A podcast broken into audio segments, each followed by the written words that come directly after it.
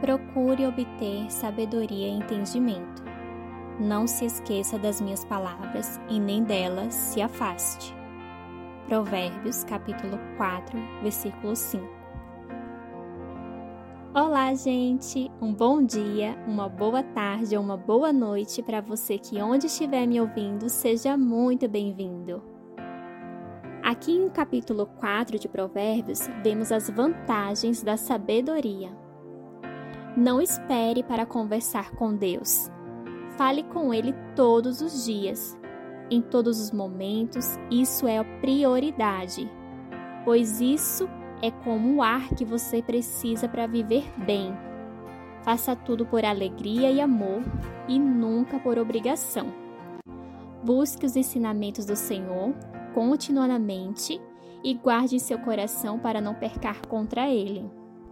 Em Provérbios 4, 1 e 2, nos diz ouvir um bom conselho. O verdadeiro sábio não se apoia apenas em seu entendimento, pois sempre existe pessoas mais experientes, mais sábias e de maior discernimento que nós.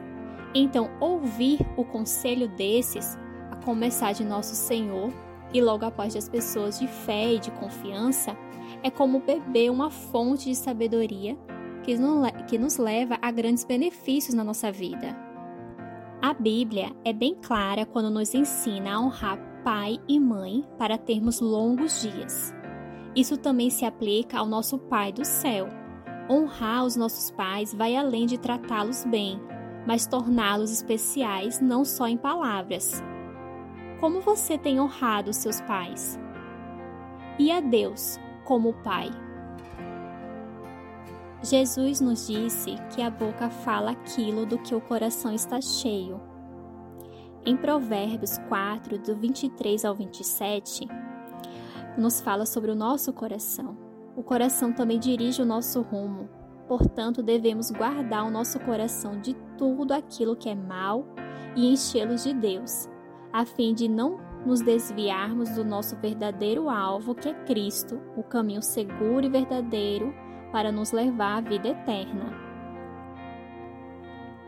O que Deus falou com você hoje?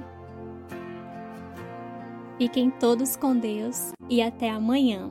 Beijos.